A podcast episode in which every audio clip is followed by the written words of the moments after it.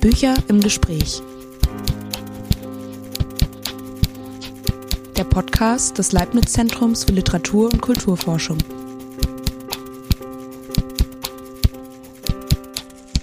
Herzlich willkommen zu einer neuen Folge von Bücher im Gespräch, dem Podcast des Leibniz-Zentrums für Literatur und Kulturforschung in Berlin.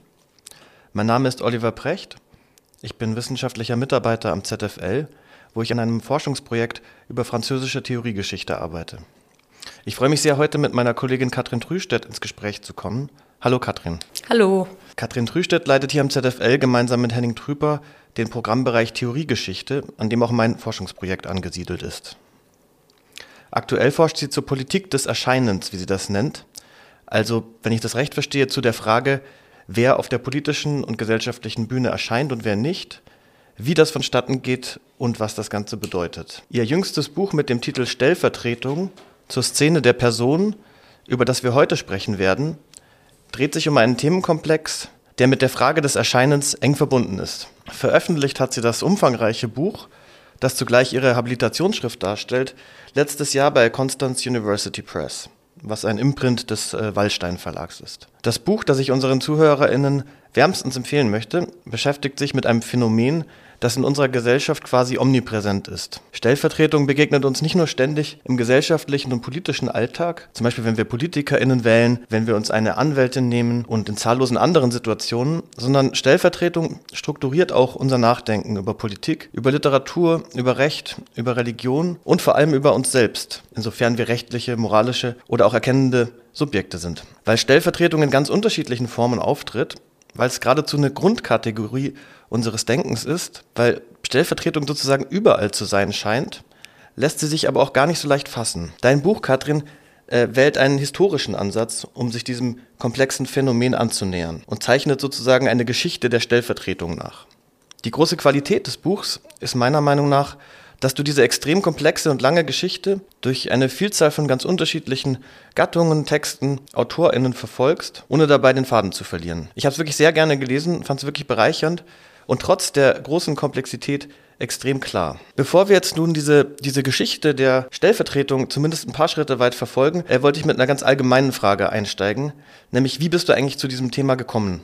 Und was interessiert dich besonders an dem Phänomen der Stellvertretung? Und vielleicht sogar auch würde mich interessieren, was du mit diesem Buch äh, zeigen möchtest. Ja, ich glaube, die äh, grundlegende Frage für mich war äh, eben, ja, was es heißt, für andere zu sprechen oder auch zu handeln.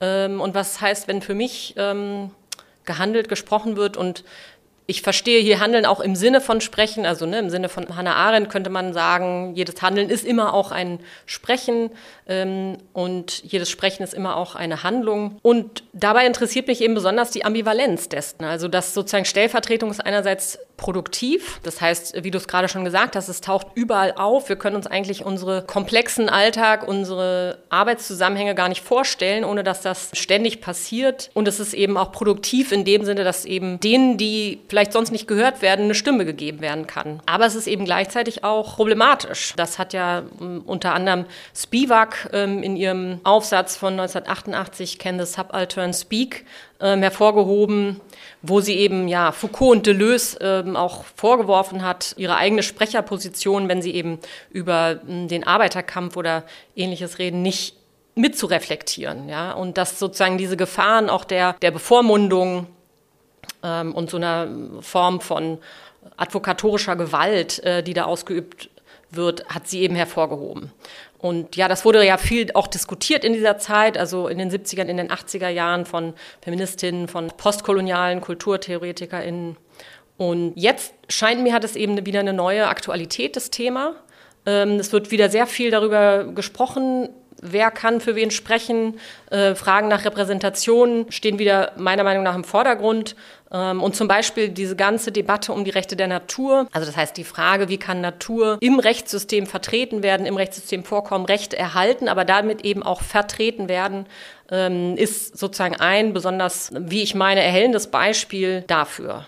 Und äh, das ist sozusagen auch für mich dann Anlass, sozusagen diese quasi alte Frage auch nach Repräsentation nochmal neu aufzurollen aber eben nicht in der Terminologie der Repräsentation, was ja immer auch sozusagen vom, schon vom Begriff her diese Idee hat, es gibt eine Präsenz und die wird repräsentiert, die wird wieder präsent gemacht. Ähm, sondern eben mit der Stellvertretung. Und Stellvertretung heißt mit den Grimms nach dem Grimmschen Wörterbuch die Handlung, da man eines anderen Stelle vertritt. Ja, also es geht um eine Stelle, es geht um eine Position, es geht nicht um eine Präsenz oder eine Identität in dem Sinne. Äh, und das finde ich sozusagen interessanter, ähm, dass sozusagen diese Fragen unter Stellvertretung ähm, zu diskutieren und gleichzeitig hat das eben auch was Dynamisches und was Temporäres. Also es ist eine Stelle, die wird vertreten. Das ist sozusagen dieses Verb des Eintretens, des Vertretens und gleichzeitig ist klar, das ist sozusagen ähm, temporär und auch deshalb sozusagen interessiert mich das. Und ich glaube sozusagen, man kann, wie gesagt, diese alte Debatte nochmal produktiv sozusagen ja aus dieser Terminologie her aufrollen. Ja, sehr spannend. Auf diese ähm, politischen und auch sehr aktuellen ähm, Fragen sollten wir dann unbedingt ähm, im Laufe des Gesprächs nochmal zurückkommen. Wenn man dein Buch liest, fällt aber ja zunächst mal auch auf, dass du einen sehr starken Fokus auf Literatur legst. Ähm, das heißt, du liest viele literarische Texte und wenn du philosophische, rechtsphilosophische oder auch theologische Texte liest, dann liest du sie äh, auch sehr stark als Literatur oder mit einem literaturwissenschaftlichen Blick. Und deswegen wäre noch äh, eine sozusagen ein bisschen allgemeine Frage, bevor wir dann eher in tatsächlichen Inhalt des Buchs einsteigen. Warum muss man Literatur lesen, um das Problem der Stellvertretung zu verstehen? Was kann man dadurch gewinnen oder ist es vielleicht sogar notwendig? Also es ist natürlich immer notwendig, Literatur zu lesen. Aber jetzt speziell in dem Fall die rechtliche Institution der Stellvertretung, die ist eben auch äh, wirklich interessant in dem Sinne, dass sie als juristisches Wunder bezeichnet wurde, weil es eigentlich eine Art Unmöglichkeit darstellt. Ja, das heißt, im Unterschied zum Botengang, der Botengang heißt einfach nur, ähm, ich entscheide was und du führst es aus. Dann habe ich aber trotzdem die Entscheidung getroffen. Stellvertretung im rechtlichen Sinne macht aus, Du triffst die Entscheidung. Du triffst die Entscheidung, sie fällt aber auf mich zurück. Und das ist sozusagen eigentlich von dem Rechtssystem her, was ja sozusagen gerade auf dieser Idee äh, der Person mit einem Willen beruht, ist das eigentlich sozusagen tatsächlich ein Wunder in dem Sinne, dass es eine Art Unmöglichkeit ist. Also ich würde gern kurz äh, sozusagen die einstiegige Stelle von äh, Paula Band zitieren dazu. Wir haben als das charakteristische Merkmal des Stellvertreters im Gegensatz zum Boten hervorgehoben, dass der Stellvertreter selbst will der Wille in seiner Person entsteht und von ihm erklärt wird, bei der Hervorbringung des Kontrakts ist der Stellvertreter selbstständig tätig. Nur bringt sein Wille derartige rechtliche Wirkung hervor, als wäre er der Wille des Vertretenen. Ja, und das ist sozusagen das Besondere ähm, oder auch ja quasi die, äh, die Spannung, ähm, die mich daran interessiert, dass es eigentlich eine Art Unmöglichkeit ist, ähm, die aber, wie gesagt, äh, ständig und überall stattfindet. Jetzt können wir aber sehen, wie sozusagen im Recht versucht wird, das immer aufzudröseln und immer genau zu bestimmen, auf wen, diesen, auf wen dieser Wille eigentlich zurückgeht. Also das sozusagen im allgemeinen Teil des bürgerlichen Gesetzbuches ist das eben abgesteckt und da wird immer sozusagen genau geguckt, in welchem Fall ist das sozusagen auf welche Person zurückzuführen. Und in der Literatur ist es eben möglich, damit zu spielen, ist es möglich, das sozusagen auszuloten, auch die ganze Ambivalenz, die Schwierigkeiten, die Problematiken äh, sozusagen hervorzukehren, statt sie sozusagen ähm, zu verdecken und auch äh, zu reflektieren und aber auch eben neue Formen auszuprobieren. Und zwar würde ich sagen, lotet die Literatur eben nicht nur, sagen wir mal, die Paradoxien der rechtlichen Stellvertretung aus, sondern eben auch ihre eigenen. Weil Literatur es auch immer schon mit stellvertretendem Sprechen zu tun hat. Also wenn wir denken jetzt ein klassischer, ein moderner Roman, da gibt es eine Erzählinstanz und die erzählt in der dritten Person von anderen Figuren. Also das heißt, wir haben immer sozusagen Figuren, die auftreten, die erzählt werden, die zum Erscheinen kommen durch sozusagen an, durch das Sprechen durch andere. Und ja, im Theater, wo wir jetzt sozusagen im dramatischen Text sprechen die Figuren vermeintlich für sich selbst. Und da haben wir natürlich dann auf der Bühne wiederum SchauspielerInnen, die sozusagen für diese äh, Figuren sprechen. Das heißt, ähm, die Literatur hat es immer auf die eine oder andere Weise auch mit Fürsprache, mit stellvertretendem Sprechen zu tun. Und äh, insofern sozusagen reflektiert sie eben auch die Bedingungen der eigenen Möglichkeiten, überhaupt ja, Figuren zum Sprechen zu bringen. Ja, super. Das waren jetzt schon ganz viele Punkte, die uns, glaube ich, äh, dann das weitere Gespräch eigentlich begleiten werden. Ich hatte in deinem ähm, Buch auch immer ein bisschen die These rausgelesen, die sich eigentlich durch die ganze Entwicklung, die du verfolgst, durchhält, ähm, dass Literatur diese Paradoxa der Stellvertretungen eher so ausagiert, ähm, aufzeigt, entfaltet, während philosoph philosophische und, und rechtliche Diskurse dazu neigen, die sozusagen aufzulösen oder einzuhegen oder zu bändigen oder sowas. Da können wir vielleicht dann gleich nochmal an verschiedenen Punkten darauf zurückkommen. Das Buch ist lang und, und ziemlich komplex, ähm, verfolgt, wie schon gesagt, eine bestimmte Entwicklung in der westlichen Literatur, die sich nicht trennen lässt von einer Entwicklung ähm, bestimmter rechtlicher, gesellschaftlicher ähm, und anderer kultureller Institutionen. Diese Entwicklung können wir jetzt, glaube ich, in einem Gespräch äh, nicht in Gänze nachzeichnen. Ähm, jeder, der das Buch mal in der Hand hat, wird verstehen, warum. Es geht um sehr viele unterschiedliche AutorInnen, ähm, sehr viele unterschiedliche Epochen. Aber vielleicht können wir exemplarisch versuchen, ein paar wichtige Wendepunkte dieser Geschichte so anzureißen. Ähm, denn es gibt ja wirklich eine Bewegung, wirklich eine Entwicklung in dieser ähm, Geschichte der Stellvertretung. Und ähm, logischerweise anfangen würden wir wahrscheinlich mit der, mit der Urszene der Stellvertretung, die interessanterweise ähm, gleichzeitig eine Urszene der Literatur, der abendländischen Literatur ist und eine Urszene des Rechts, also der abendländischen Vorstellungen von Recht und Gerechtigkeit. Äh, ich meine natürlich die äh, Tragödientrilogie Orestie von Aeschylus, die bei dir ziemlich viel Raum einnimmt in deinem Buch. Ähm, und um das nochmal ganz, ganz kurz zusammenzufassen, also die ersten beiden Tragödien handeln von so etwas wie einem, einem Kreislauf der Rache, könnte man sagen. Das beginnt, dass Agamemnon seine, seine Tochter Iphigenie in den Tod schickt und daraufhin wird er dann von seiner Ehefrau Clytemnestra getötet die dann wiederum von ihrem Sohn Orest getötet wird. Ne? Sozusagen sehr, sehr vereinfacht die, die Handlung. Und im dritten Teil der, der Trilogie, der am interessantesten ist für dein, für dein Thema und für dein Buch, ähm, soll dieser Kreislauf dann durchbrochen werden. Also das, das Schicksal der Rache, in dem immer Gleiches mit Gleichem vergolten wird, ein Auge im Auge, Zahn um Zahn, soll durchbrochen werden. Und an die Stelle dieser, dieser Rache soll eine neue Form von Recht gesetzt werden. Der, der Philosoph Christoph Menke spricht da auch davon, dass die Gerechtigkeit der Rache von der Gerechtigkeit des Rechts ersetzt wird. Und diese Ersetzung ist aber ein ziemlich komplexer Prozess. Der, der, die setzt ähm, in mehrerer Hinsicht eine Distanzierung von dem Geschehen voraus. Man muss sich dann erst sozusagen auch räumlich und zeitlich davon distanzieren. Ähm, vor allem aber muss man, äh, das Entscheidende für diese Distanzierung ist eigentlich eine Institutionalisierung. Ähm, es wird eine Verfahrenslogik eingesetzt und in dieser Verfahrenslogik wiederum spielt dann die Stellvertretung eine sehr zentrale Rolle, wie du in deinem Buch, finde ich auch sehr überzeugend ähm, zeigst. Genau, vielleicht kannst du das nochmal kurz erklären, was eigentlich in dieser Einsetzung des, des, des äh, gerichtlichen Verfahrens ähm, welche Rolle da Stellvertretung spielt. Ja, genau. Also sozusagen die Orestie gilt ja sozusagen als eine Urszene ja, des abendländischen Rechts. Ähm, und eben gleichzeitig ist es auch eine Urszene des äh, abendländischen Theaters, also als eine der ja, ersten griechischen Tragödien. Äh, und wir sehen, was wir sehen, ist sozusagen eben in diesem letzten Teil der Orestie die Einsetzung des Rechts. Ja, das heißt, wir sehen im Theater, was diese andere große öffentliche Einrichtung im athenischen Leben war, sehen wir sozusagen die Einrichtung des Rechts eine Art spontane Einrichtung. Ja? Athene erscheint und sagt so, jetzt hören wir mal auf äh, mit, diesen, mit diesem Rache-Exzess, der zu nichts führt, der immer nur zu weiterer Gewalt führt. Und wir setzen jetzt hier eine Jury ein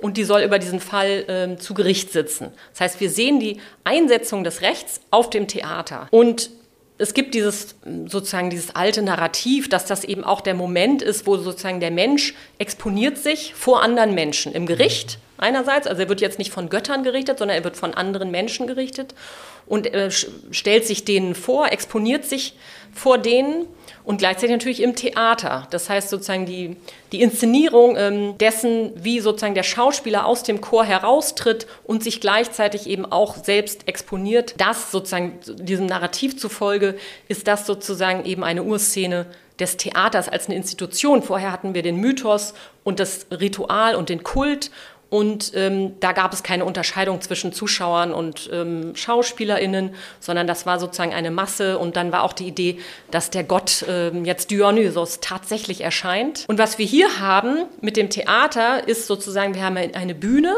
und wir haben professionelle Schauspieler und die spielen dann die Göttin Athene. Ja, also das heißt, die erscheint nicht tatsächlich, sondern die wird gespielt. Und wie gesagt, da exponiert sich Orest auf gewisse Weise auf doppelte Weise, also sozusagen vor dem Gericht, wie es in dem Stück eingesetzt wird, aber eben auch vor den Zuschauern im Theater. Und das, wie gesagt, also einer, einer bestimmten Erzählung zufolge, die auch Nancy zum Beispiel erzählt, ist das so ein Ereignis, wo sozusagen der Mensch sich emanzipiert. Ja, also der Mensch sozusagen exponiert sich als Nackter quasi vor, ähm, vor den anderen Menschen. Ähm, aber interessanterweise ist eben genau diese Szene, wo Orest sich exponiert vor den anderen, um berichtet zu werden, eine der Stellvertretungen. Nämlich in dem Moment springt Apoll und spricht für ihn. Das heißt, Orest kann nicht einfach so anscheinend, so scheint es hervortreten und sich exponieren, sondern es bedarf eines Beistands, einer Fürsprache.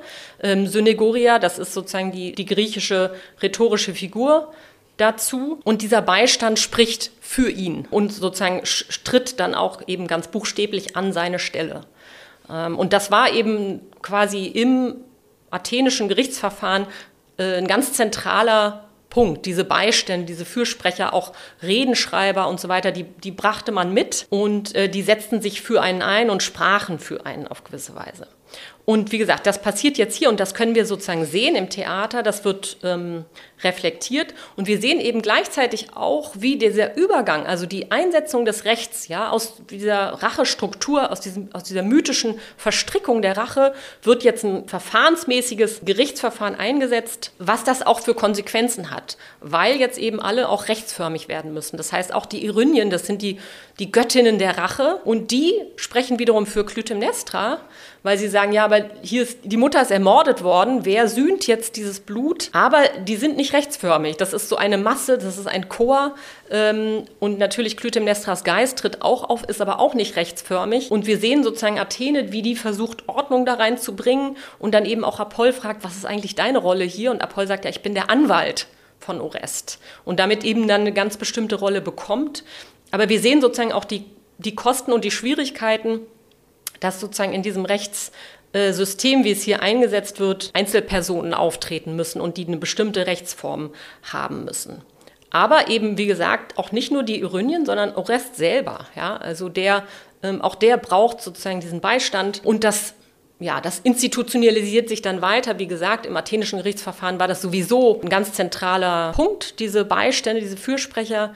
Und ja, wir kennen das dann aus Cicero in Rom, großen äh, Redenschreiber und die großen sozusagen Redner, die aber eben immer für andere gesprochen haben und denen, und das ist sozusagen dann der Punkt in Rom, auch ihre Autorität geliehen haben. Ja? Während wir in, in, in Griechenland und sozusagen speziell hier in der Orestie noch so eine Art spontanes Einspringen sehen, was sozusagen anscheinend nötig ist, damit Orest äh, tatsächlich vor Gericht in Erscheinung treten kann. Ja, vielleicht kann ich da noch mal kurz einhaken. Also du hast jetzt relativ stark auf der Ebene des Inhalts gesprochen, auf der natürlich relativ offensichtlich ist, dass es eine Geschichte der Emanzipation ist, wie du es jetzt genannt hast, eine Einsetzung des Rechts, vielleicht auch eine Geschichte des Fortschritts, indem man bestimmte archaische Überreste ähm, überwindet. So wird es auch in der Regel ja erzählt, diese Geschichte. Ähm, was ich aber an deinem Buch spannend fand, ist, dass, weil du eben dich auch sehr viel mit der Form beschäftigst, ich den Eindruck bekommen habe, dass es da bei dir auch durchaus kritischere ähm, Untertöne noch gibt. Also, dass das eben, weil das eben in diesem Medium der Tragödie erzählt wird, ähm, vielleicht gar nicht nur so uneingeschränkt positiv dargestellt wird, sondern es gibt da, glaube ich, irgendwie auch noch einen, ähm, ähm, eine andere Dimension, die was damit zu tun hat, dass das eben auch als äh, Literatur auftritt. Genau, und das, wie gesagt, betrifft unter anderem, würde ich sagen, die Irynien, die sozusagen ähm, Schwierigkeiten haben, in diesen neuen Rechtsprozess vorzukommen, in Erscheinung zu treten. Und das ist sozusagen die alte, der alte Konflikt zwischen dem Chor und dem Schauspieler. Das betrifft sozusagen die Theaterform. Ähm, dass es da diese Spannung gibt, dass sozusagen die professionellen Schauspieler auf der einen Seite, die eine Maske getragen haben und eine bestimmte Figur vorgestellt haben, in der Spannung stehen zu dem Chor, der sozusagen noch aus der alten Form vom Ritus herkommt. Und in der Orestie haben wir eben beides. Und diese Spannung lässt sich nicht ganz auflösen. Genau, es gibt diese Fortschrittsgeschichte, also sozusagen die Rache wird überwunden zugunsten des Rechts und ähm, der Ritus wird überwunden zugunsten ähm, des Theaters. Und gleichzeitig sehen wir, dass es erstens, wie gesagt, Kosten hat und zweitens geht es eben auch nicht ganz auf. Das heißt, der Chor insistiert, ja, und der Chor gehört eben zur Tragödie dazu äh, und der wird dann zwar im Verlauf der Geschichte verbannt, aber er findet dann auch auf andere Weise immer wieder Einzug ähm, ins Theater. Ja, du hast jetzt gerade schon erwähnt, professionelle Schauspieler, professionelle Redner auch, die mit dieser Technik der Stellvertretung in der Antike operieren. Ähm, ich denke, das ist ja auch eine der zentralen Thesen deines Buchs, dass das, ähm, das Stellvertretung in der, in der Antike noch ein relativ eingehegtes Phänomen ist.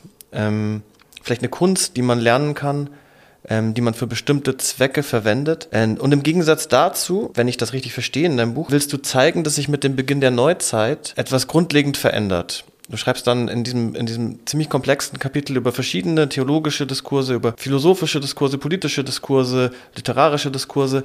Aber ich glaube, dass eine der zentralen Thesen von diesem äh, ziemlich komplexen Titel eben ist, dass das Problem der ähm, Stellvertretung, wie du einmal schreibst, tiefer gelegt wird. Ne? Also, dass es nicht mehr nur einfach etwas ist, was man in bestimmten, eine Technik, die man in bestimmten Bereichen erlernen, erlernen kann, um sie in bestimmten Bereichen, wie zum Beispiel dem Gericht oder auf der Schauspielbühne anzuwenden, sondern dass die, dass die quasi in die Konstitution von Personen selbst verlegt wird. Du schreibst dann auch an einer Stelle, dass, dass das zu einer Art Spaltung führt im Subjekt selbst, ähm, nämlich zu einem Auseinandertreten von Auktor und Aktor, wie du das, äh, wie du das nennst. Vielleicht kannst du diesen nicht ganz einfachen ähm, und sehr folgenreichen Gedanken ganz kurz äh, erläutern? Ja, also bei Hobbes sieht man das eben sozusagen ganz exemplarisch, wie sozusagen in dem Gesellschaftsvertrag Person zu sein bedeutet, eben vertretbar zu sein. Äh, und Hobbes führt eben sozusagen den Begriff der Person ein über Persona, über sozusagen den, auch die griechische Maske. Ähm, über die Idee der Maske. Das heißt, Person zu sein bedeutet vertretbar zu sein und das heißt sozusagen, ich kann diese Maske eben auch abgeben. Ähm, ich kann sozusagen vertreten werden, letztlich natürlich dann vom Leviathan. Und das sozusagen heißt eben, dass, wie du sagst, nicht mehr nur spezielle Redner äh, Stellvertreter sind, ähm, sondern jetzt sozusagen Personen im Gesellschaftsvertrag zu sein bedeutet, alle sind vertretbar äh, und da, damit genau gibt es eben diese Spannung zwischen Actor und Author bei Hobbes, äh, so nennt sich das, ähm, die wir dann eben im, in der rechtlichen Institution wiederfinden. Also zwischen der Person, die sozusagen agiert und zwischen der Person, auf die das Agieren zurückgeführt wird. Und das findet sozusagen in Hobbes auf gewisse Weise seinen Ursprung. Ähm, und in diesem Auseinandertreten, ne, das in jeder Person sozusagen angelegt ist, ähm, gibt es ja auch eine bestimmte Spannung, das zeigst du in deinem, ähm, in deinem Kapitel über die, über die frühe Neuzeit und insbesondere über, über Hobbes. Ne? Also einerseits ähm, tritt die Figur des Autors in den Vordergrund. Ne? Der muss alles legitimieren. Jede Stellvertretung muss dem Willen oder soll idealerweise dem Willen und den Interessen des Autors entsprechen, um, um gerechtfertigt zu sein. Ne? Also im Grunde genommen soll die Stellvertretung quasi selbst transparent werden, soll eigentlich fast gar nicht da sein. Ne? Die soll sozusagen sich eigentlich selbst unsichtbar machen. Das heißt, es gibt dort auch eine Skepsis gegenüber der ähm, Stellvertretung, gegenüber dem Darstellen, gegenüber der Rhetorik. Andererseits merkt man aber mit dem Beginn der Neuzeit, so wie du das in deinem Buch schilderst, und das wird dann bis in die Gegenwart eben immer stärker, diese Tendenz, diese Stellvertretung gegen, gegenüber der man eigentlich eine ganz skeptische Einstellung hat, gleichzeitig immer unvermeidlicher wird. Ne? Also sozusagen, die dringt immer mehr in alle äh, Bereiche unseres Lebens, ähm, unseres Privatlebens, aber auch des gesellschaftlichen Zusammenlebens ein und man kann sich dem kaum erwehren. Und damit diese spezifische Spannung, die in dem Begriff der Stellvertretung angelegt ist.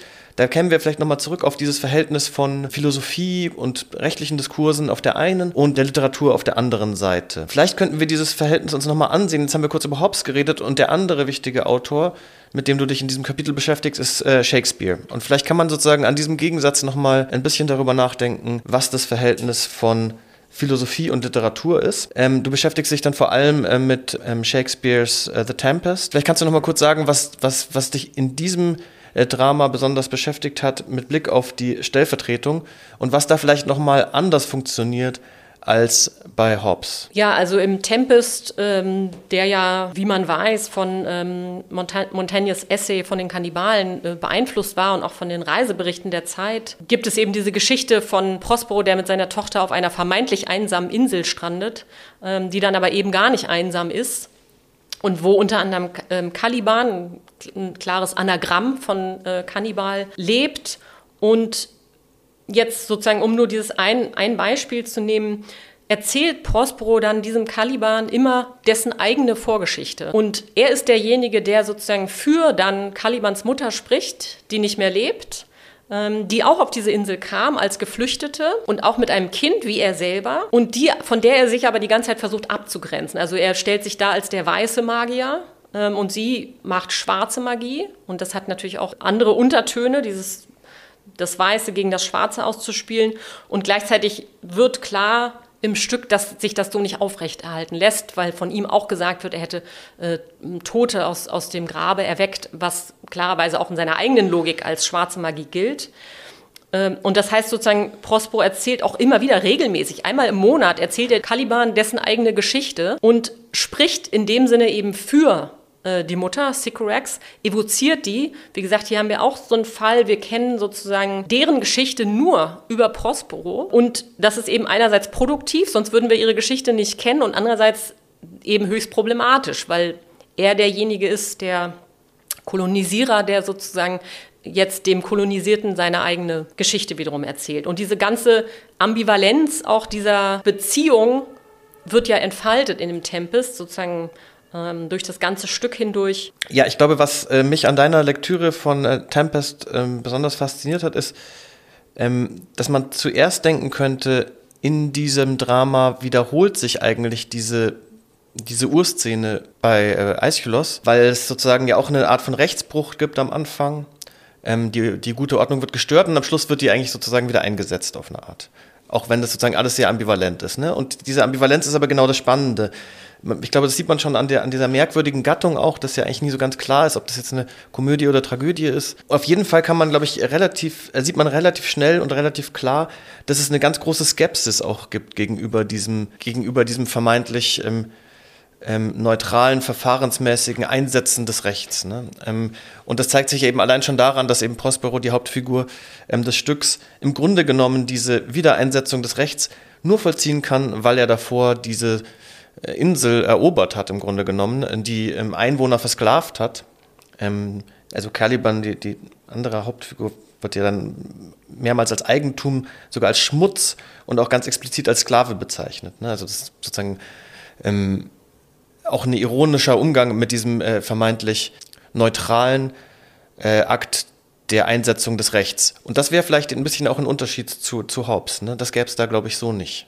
Ja, absolut. Und wie gesagt, der Versuch von Prospero, ähm, das Recht durchzusetzen, aber auch die Sprache, ja, also sozusagen Caliban seine Sprache quasi aufzudrücken, ähm, sehen wir sozusagen in, in seiner ganzen Ambivalenz durchgespielt. Und das ist sozusagen genau das, was die Literatur eben leistet. Das ist sozusagen das, ähm, die Komplexität dessen immer sozusagen mitreflektiert. Und auch hier sehen wir sozusagen, werden die eigenen Möglichkeitsbedingungen mitreflektiert, weil natürlich sozusagen die ganze Zeit diese einsame Insel auch als ein Theater dargestellt wird, also als eine Art Ausnahmezustand, äh, der sozusagen auf dieser Insel stattfindet und wo Prospero eben auch der Regisseur ist, der sozusagen versucht, alles unter seiner Kontrolle zu halten. Und wie gesagt, damit wird einerseits werden sozusagen bestimmte rechtliche Fragen durchgespielt, aber eben auch die eigenen äh, Bedingungen der Möglichkeit. Ja, ich würde gerne noch äh, viel länger mit dir über, über Tempest diskutieren. Wir haben aber nur ähm, begrenzt viel Zeit, deswegen springen wir vielleicht mal zu dem äh, nächsten großen ähm, Schritt in deiner Argumentation, dem nächsten großen Kapitel in deinem Buch. Es gibt einen weiteren einschneidenden Wandel in dem Phänomen der, der Stellvertretung,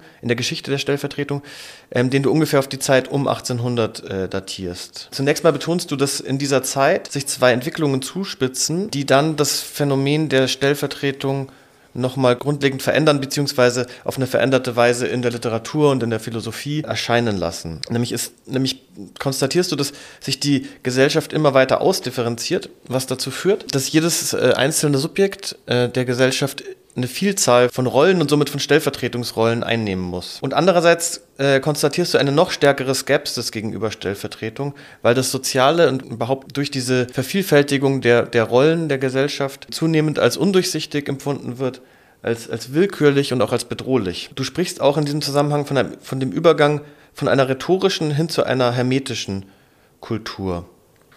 Das heißt, der Fokus liegt jetzt noch mehr auf dem Autor und noch weniger auf dem Actor und überhaupt alles, was mit diesem Acting, was mit der Rhetorik und so zu tun hat, äh, wird noch mehr beargwöhnt. Gleichzeitig ist aber, das habe ich ja am Anfang jetzt auch schon einmal kurz betont, dass es eben diese Spannung gibt, ist man aber auch immer stärker erfasst von der Logik der Stellvertretung.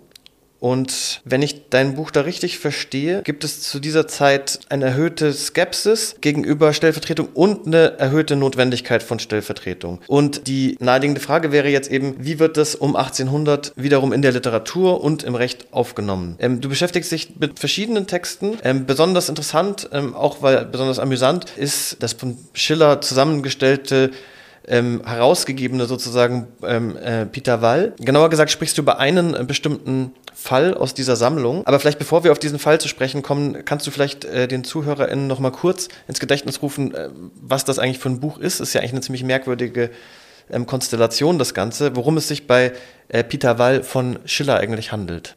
Ja, Schiller hat diese Kriminalfälle gesammelt, die eigentlich schon äh, eben Peter Wall gesammelt hat. Das war ein ähm, französischer äh, Jurist und Anwalt. Ähm, und der hat schon diese französischen Fälle gesammelt gehabt und die wurden dann übersetzt. Ähm, und Schiller hat die sozusagen eben für ein großes Publikum zugänglich gemacht und ähm, herausgegeben. Und ähm, Schiller rahmt das, äh, diese Fälle, und schreibt in seiner Einleitung, dass es ihm eben darum geht, einen Blick ins Menschenherz zu tun. Also Kriminalfälle seien dazu geeignet. Ähm, und das ist eben genau das. Da sind wir sozusagen in in, äh, in, der, in dem Zeitalter des Wissens vom Menschen oder der Wissenschaft vom Menschen, wie Foucault das nennt, ähm, wo es eben genau darum geht, sozusagen den Mensch mit seiner Innerlichkeit äh, zu verstehen. Und äh, das heißt, Schiller sagt eben, Kriminalfälle sind dafür eben besonders geeignet, ähm, einen Blick ins Herz, ins Menschenherz zu tun, ins Innerste der Gedanken, wie er das nennt.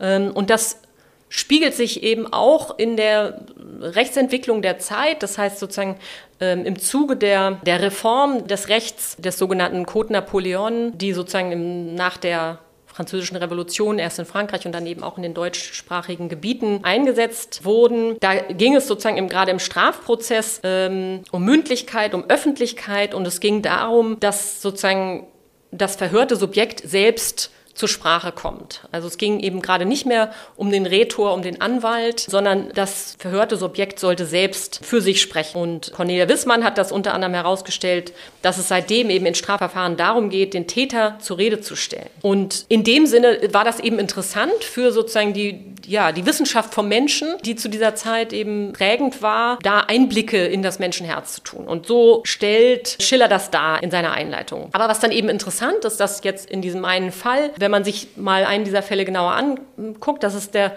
Fall von dem Chevalier de Monson. Dahinter steht eben eine Frau, Charlotte Donk, die eben als Chevalier, als Ritter, als Kavalier gelebt hat. Und die kommt überhaupt nicht zu Wort. Ja, also das heißt, die wird überhaupt nicht gehört. Äh, man hört gar nichts von der selber, sondern es wird die ganze Zeit über sie und für sie gesprochen. Und das ist auch eine ziemlich irre Geschichte. Also das fängt schon dabei an. Der Vater war gestorben, deswegen brauchte sie einen Vormund und dann sollte sie verheiratet werden. Und die Mutter und der Vormund konnten sich nicht darüber einigen. Und dann wird sie aber verheiratet und dann wird die Ehe aber an, angefochten vor Gericht. Und das, wie gesagt, das sind alles reale Kriminalfälle oder beziehungsweise Gerichtsfälle und wir haben sozusagen aus den Akten, kann man eben sehen, also kann man sozusagen eine bestimmte Geschichte rekonstruieren. Das hat eben Peter Wall gemacht und dann, wie gesagt, letztlich Schiller. Das heißt, die, die Ehe wurde angefochten, die Ehe wurde dann aber letztlich für rechtsgültig erklärt. Und der Mann Robert klagt eben, dass seine Frau zu ihm geführt werden soll und das passiert dann auch. Dann erfahren wir sozusagen das einzige Mal mündlich von ihr tatsächlich, was sie selber gesagt haben soll. Adieu. Sie haut ihm eine und sagt, verschwinde, ja, ein letztes Lebewohl. Ähm, und das war's, ja. Mehr hören wir von ihr überhaupt nicht in dieser ganzen Geschichte. Und ähm, sie verschwindet also und 15 Jahre später will dieser Robert, heiratet dieser Robert nochmal. Diese Frau will ihn auch nicht haben und versucht die Ehe zu annullieren und kriegt dann irgendwann mit, der ist schon verheiratet und äh, will dann die Ehe annullieren und klagt ihn an wegen Bigamie. Und daraufhin reicht dieser Robert eine Todesurkunde ein von diesem Chevalier de Monson, von dem eben gemutmaßt wurde, dass es eine Frau gewesen ist und sagt, das war meine Frau. Und das heißt sozusagen, der erzählt dann diese ganze Geschichte eigentlich nur mit dem Grund zu sagen, diese erste Ehe, diese erste Frau ist gestorben und deshalb zählt diese Ehe nicht und deshalb soll mir bitte meine zweite Frau auch zurückgebracht werden. Aber daher, weil er diese Geschichte erzählt, kennen wir überhaupt dieses Leben von diesem vorgeblichen Chevalier. Ja? Und das erzählt der sozusagen so, dass, ja, dass seine Frau ihm weggelaufen ist und sich dann mit einer Schauspielerin zusammengetan hat und die hat ihn verkleidet, äh, hat sie verkleidet, sodass sie eben als ein Mann, als Ritter, als Kavalier gelebt hat. Und ähm, ich suche gerade mal diese Stelle raus. Jagd, Tanz, Male und Liebe wechselten unaufhörlich in diesem Wohnsitz der Freude. Äh, gewöhnt an seine neue Rolle, erschien nun der vorgebliche Chevalier ausgerüstet mit all der Überlegenheit, welche die Vorzüge seines Geschlechts geben, und ward die Seele aller Vergnügungen. Ein schön gebildeter Mann, begabt mit aller Anmut des Geschlechtes, dessen Außenseite er zeigte, ward er der Gegenstand der geheimen Wünsche aller Mädchen. Also das ist sozusagen die Geschichte. Er hat alle Mädchen verführt, ohne dass er das Feuer, welches er entfachte, wie es heißt, wieder löschen zu können. Ja, und er hat dann verschiedene Händel, weil es da viele eifersüchtige Männer gibt und so weiter. Ja, und eine Frau von 22 Jahren, von der Natur freigebig ausgestattet, um Eroberungen zu machen, durch den Unterricht einer berühmten Schauspielerin geübt in der Kunst, die Menschen zu fesseln, überlässt sich während eines Zeitraums von sieben Jahren ganz den Vergnügungen, allen Lustbarkeiten des Landes und allen Folgen eines so freien Lebens. Ja, und das ist die Geschichte, die hier erzählt wird. Und das ist ja auch eine tolle Geschichte. Also sozusagen, das ist eine interessante Geschichte. Aber wir kennen diese Geschichte nur, weil dieser Ehemann, vor dem sie weggelaufen ist, sie erzählt. Ja, und das heißt, hier sehen wir wieder die Ambivalenz dieses stellvertretenden Sprechens. Einerseits wüssten wir sonst nichts über diese Geschichte, sonst würden wir diese Geschichte nicht kennen. Und andererseits können wir eben auch nicht ausblenden, wer hier spricht. Ja, also ähm, wer diese Geschichte erzählt. Und ja, in der Folge haben natürlich weitere Männer, also dann der äh, Peter Wall und eben letztlich auch Schiller, ähm, alle weiter sozusagen diese Geschichte erzählt, ohne dass ähm, die Hauptfigur die Chance gehabt hätte, sie selbst zu erzählen. Ja, also ich finde diese Geschichte ja also total spannend, total irre. Ähm, deine Analyse auch zeigt wirklich nochmal, wie diese Sache, die Stellvertretung, verkompliziert wird in der Literatur, weil du schreibst ja andererseits dann immer so ein bisschen abgrenzend dazu über den Code Napoleon, der ja relativ stark so eine Ideologie der Unmittelbarkeit hat, der Öffentlich Öffentlichkeit des Verfahrens. Ne? Man soll, die Person soll selbst äh, unverstellt vor dem Richter sprechen, soll keine Inquisition mehr hinter verschlossenen Türen geben, keine schriftlichen Verhandlungen idealerweise. In der Sache ist es dann auch nochmal komplizierter, du analysierst das ja dann auch, aber auf jeden Fall, glaube ich, kann man dann eben sehen, dass in, in der Literatur man ja fast auch überlegen könnte, ob da nicht äh, auch ein bisschen die, ob da nicht ein bisschen aufgedeckt wird, die Scheinheiligkeit von diesen äh, Verfahren manchmal, ne? weil, weil man eben dann in diesem Fall aus dem äh, Peter Wall eben sieht, naja, dieses Auftreten ist doch immer vermittelt. Ne? Also, also die Figur, die uns dort so fasziniert, die tritt nur, im, die tritt nur durch äh, stellvertretend stellvertretende Sprechakte auf. Da könnte man fast nochmal so diesen kritischen Impetus betonen, den man darin zumindest rauslesen kann. Ob das jetzt wirklich Schillers Interesse war, weiß ich nicht. Das weißt du bestimmt besser als ich. Aber genau, deswegen fand ich das nochmal irgendwie sehr schlagend, ähm, diesen Unterschied zwischen der sozusagen tendenziellen Vereindeutigung in rechtlichen, in juristischen Texten und in philosophischen Texten und der Verkomplizierung und der Ambivalenz in, in literarischen Texten. Der letzte große Block in deinem Buch, historische Block, ähm, würde sich mit dem Roman ab 1900 beschäftigen, mit dem bezeichnest du dann als Hochmoderne. Dabei stehen, neben verschiedenen anderen Autoren steht dabei vor allem Kafka im Vordergrund. Ähm, ich fürchte, dass wir, ähm, so gerne ich das tun würde, nicht mehr die Zeit haben, jetzt länger über Kafka zu sprechen, was ja schade ist. Aber vielleicht kannst du noch mal ganz kurz in zwei Sätzen, damit wir diese Geschichte auch zu Ende erzählen, noch mal zusammenfassen, was ist noch mal der entscheidende Punkt, was sich da noch mal ändert. Und dann versuchen wir vielleicht noch mal kurz auf gegenwärtige Fragen zu sprechen zu kommen. Ja, dann würde ich einfach von dem ausgehen, was du gerade nochmal stark gemacht hast, diese Frage der Mittelbarkeit und der Unmittelbarkeit. Das heißt sozusagen die ganze Idee, wie gesagt, auch von Schiller, man könnte quasi einen unmittelbaren Einblick ja, ins Menschenherz bekommen, äh, wird natürlich konterkariert ja, von, von der Geschichte, wo eben es überhaupt keine unmittelbare Einsicht gibt, sondern sozusagen eine vielfach vermittelte, durch verschiedene Instanzen gegangene Geschichte. Und das haben wir natürlich bei, bei Kafka diesen Anspruch gar nicht. Ja? Also sozusagen bei Kafka stehen vielmehr die Verfahren selbst im Vordergrund äh, und ja, wir haben dann Figuren, die heißen K, ne? Und das sind sozusagen keine in dem Sinne mit Fleisch und Blut ausgestatteten Figuren mit einer, einer Innerlichkeit, wo man sozusagen einen Blick ins, ins Herz werfen könnte. Das heißt, dass der modernistische Roman, jetzt Kafka oder auch Joyce oder so, geht natürlich auch genau sozusagen gegen diese Idee an. Und hier werden die Verfahren auch der Erzählinstanz ähm, in den Vordergrund gestellt und eben auch ja, verkompliziert. Vielleicht nur so viel dazu. Und ja, dann können wir vielleicht zurückkommen auf die Eingangsfragen, aber das ist deine Rolle. Ja, ja, vielen Dank. Also wir konnten dieser Geschichte, die du in diesen äh, 400 Seiten, 400 großen Seiten äh, des Buchs erzählst, jetzt sicherlich nicht gerecht werden, aber vielleicht konnten wir zumindest ein paar Schlaglichter darauf werfen und den Zuhörerinnen das äh, schmackhaft machen. Als Anhang zu deinem Buch, da beschäftigst du dich dann relativ unmittelbar mit gegenwärtigen gesellschaftlichen, politischen Fragen, die auch weiterhin viel diskutiert werden. Ein Problem, das uns sicherlich in den nächsten Jahren noch viel beschäftigen wird, das wir hier am ZFL ja auch viel diskutieren, das Problem der Rights of Nature, der Rechte der Natur. Also grob gesagt die Frage, ob man nichtmenschlichen Wesen Rechte zusprechen kann, ob man die zu Rechtssubjekten erklären kann und was für Auswirkungen das dann wiederum auf unser Verständnis von Recht und Politik haben würde. De facto wird das ja auch schon längst äh, praktiziert. Der berühmteste Fall, den wahrscheinlich auch alle ZuhörerInnen kennen, ist sicherlich Ecuador, wo die Rechte der Natur seit 2008 in der Verfassung verankert sind. Die Natur oder besser gesagt bestimmte Entitäten, Flüsse können das zum Beispiel sein, ähm, haben ein Recht auf Existenz und Regeneration. Und das Interessante ist, dass diese Rechte von allen Menschen weltweit eingeklagt werden können. Diese Rechtspraxis ist angelehnt an ein indigenes Rechtsverständnis, was in sich auch nochmal eine sehr spannende Frage ist. Aber mit Blick auf die Frage der Stellvertretung wäre natürlich erstmal eine Frage, wer oder was soll da eigentlich vertreten werden? Wie kann man das denn eigentlich bestimmen? Und wäre diese Bestimmung, was überhaupt das zu vertretende Subjekt wäre, nicht auch schon eine Art von Stellvertretung. Also man kommt da wie in so einen, einen, einen verschärften Zirkel rein. Und gleichzeitig ist es aber trotzdem, das habe ich so aus deinem ähm, Text darüber herausgelesen, keine ganz neue Frage, sondern man kann eigentlich viele dieser Paradoxa, die jetzt mit diesen Rights of Nature auftreten, ähm, vielleicht auch schon angelegt finden in der Geschichte der Stellvertretung, so wie du sie erzählt hast. Ja, also die, die, diese ganze Bewegung, sozusagen Rechte der Natur, zielt ja eben daraus ähm, aus Objekten des Rechts, ja, so war das eben bisher. Die Natur galt als Objekt des Rechts, Subjekte zu machen. Ne?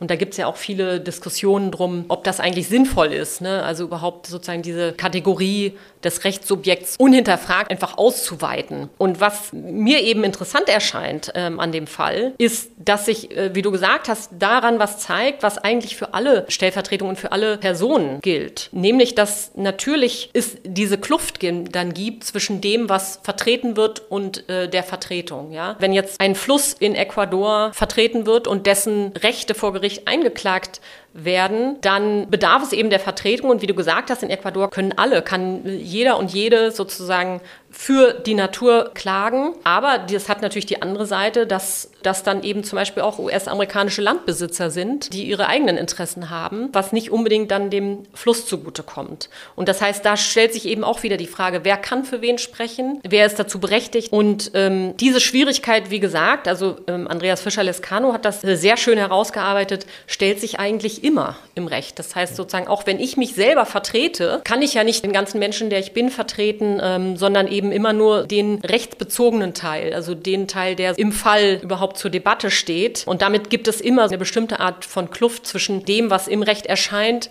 und dem Außerrechtlichen, was damit äh, vertreten werden soll. Ja, vielleicht kann ich da nochmal einhaken. Also genau, weil das hat mich total überzeugt, auch ähm, wie du das nochmal aufgenommen hast von Fischer Lescano, weil sozusagen diese Vereindeutigungen, die in, in den juristischen und auch philosophischen Diskursen notwendigerweise auch gemacht werden müssen, die beruhen immer auf solchen Annahmen wie, es gibt einen eindeutig bestimmbaren, eindeutig erkennbaren, freien Willen des Subjekts und der kann dann sozusagen in der stellvertretenden Praxis äh, oder mit dem kann man dann agieren in dieser stellvertretenden Praxis. Aber de facto ist es ja immer ein prekäres Verhältnis. Ne? Also sozusagen, es gibt ja immer viele Zustände auch ähm, von erwachsenen Menschen jetzt, äh, die, in denen man dann die Frage stellt, ja, war die Person eigentlich zurechnungsfähig? Können wir da überhaupt diesen freien Willen eindeutig erkennen? Ganz streng genommen kann man das vielleicht sogar nie. Man muss sozusagen diese Setzung einfach machen. Und das fand ich ganz interessant, dass Fischer Lescano diese Argumentation benutzt, um zu sagen, naja, die Probleme, die uns jetzt begegnen, wenn wir über eben die Rechte von Bergen oder von Flüssen sprechen, sind gar nicht ganz neu, sondern sind im Grunde genommen nur eine Verschärfung, eine Radikalisierung dieses Grundproblems, das in der Stellvertretung vielleicht immer schon angelegt ist. Genau, und deswegen sind sie eben auch ein guter Anlass, diese Kategorien auch nochmal neu zu überdenken. Also die Rechtskategorien, mit denen wir umgehen, aber eben, wie gesagt, auch die alte Debatte um Repräsentation auch nochmal neu zu überdenken. Weil, wie gesagt, der Anspruch nicht sein kann, etwas, was schon schon präsent ist, genau so dann wieder präsent zu machen, wie das eben in der Repräsentation sozusagen quasi mitschwingt, sondern wie gesagt, eine andere, eine temporäre, eine dynamische Form zu finden, also andere Formen zu finden, auch auszuprobieren des Vertretens. Und gleichzeitig sehen wir gerade an diesen Fällen, oder auch der, der Vertretung zukünftiger Generationen. Ne? Auch das ist natürlich ein Thema, jetzt immer mehr. Äh, wie können eigentlich zukünftige Generationen jetzt und hier deren Rechte geschützt werden, weil deren Rechte jetzt und hier schon verletzt werden. Und in, in all diesen Debatten können ein Anlass sein, auch die anderen Fragen nach Repräsentation, danach, wer kann für wen sprechen und so weiter, nochmal neu aufzurollen. Und dabei eben kann man einerseits auf die Literatur nochmal zugreifen, wo die alte Frage der Literaturwissenschaft, wer spricht, die sich immer auf den Autor, die Autorin bezogen hat, kann man eben umformulieren. Wer spricht für wen? Ähm, und das ist eben immer wichtig. Und was die Literatur eben tut, ist das offenzulegen. Das ist ja auch der Vorwurf auch von Spivak, dass es immer dieses stellvertretende Sprechen gibt, was sich aber eben nicht als solches ausstellt, sondern eben, wie du das auch äh, gesagt hast, sozusagen versucht zu kaschieren, ja, dass es hier um ein stellvertretendes Sprechen geht. Und ja, da kann man sich literarische Formen, auch die Ecopoetics zum Beispiel, da ist ja auch viel passiert, angucken. Aber man kann sich eben auch andere, zum Beispiel indigene Praktiken angucken oder verschüttete Traditionen, wie eben die alte griechische, antike Tradition der Fürsprache. Das ist vielleicht auch schon ähm, ein schönes Schlusswort. Du hast gesagt, dass diese Frage der Rights of Nature ist eine gute Gelegenheit, ein guter Anlass, nochmal die Grundbegriffe unseres Rechtsverständnisses, unseres Selbstverständnisses auch zu durchdenken. Und ich glaube, für dieses äh, Durchdenken gibt dein Buch wirklich äh, wichtige Hilfestellungen. Ich möchte möchte mich auf jeden Fall für das Gespräch bedanken. Es hat mir sehr viel Spaß gemacht und hat mir auch nochmal neue Einsichten verschafft. Ich hoffe, den ZuhörerInnen ging es ebenso. Danke dir.